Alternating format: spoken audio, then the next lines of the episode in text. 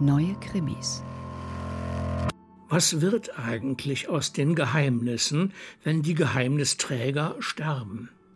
Das ist eine der Fragen, die John le Carré in Silverview stellt. Zu Beginn überbringt eine junge Frau äußerst widerwillig dem Chef der britischen Spionageabwehr in London einen Brief ihrer im Sterben liegenden Mutter.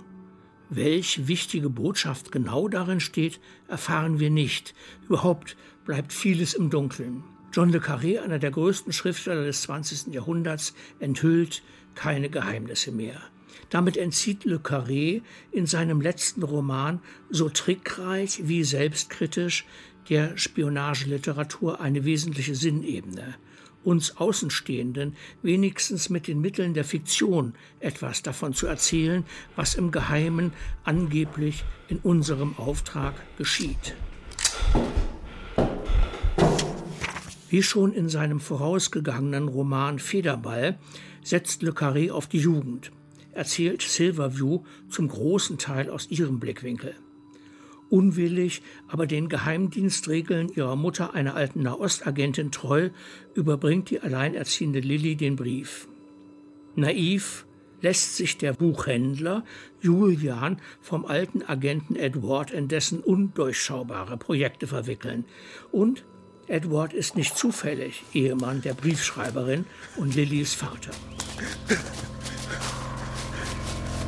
Vertrauensvoll, naiv, widerwillig, ziemlich unfähig, aber ganz konzentriert auf die eigenen, eher erfolgsarmen beruflichen Projekte.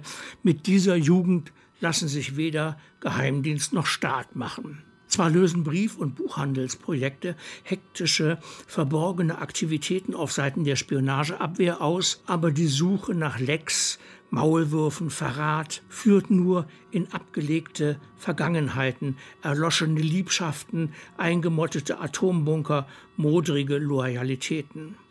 Mit diesem Roman hinterlässt John le Carré seinen aufmerksamen Lesern einen Kassiber. Seine Botschaft lautet, Macht's wie die jungen Leute Lilly und Julian. Seid höflich und hilfsbereit zu den alten Knackern, aber lasst die Finger von deren Scheiß. Diese Botschaft ist wie immer bei Le Carré verklausuliert in wunderbare Dialoge und herrlich falsche Fährten, garniert mit altersweiser, ironischer Heiterkeit.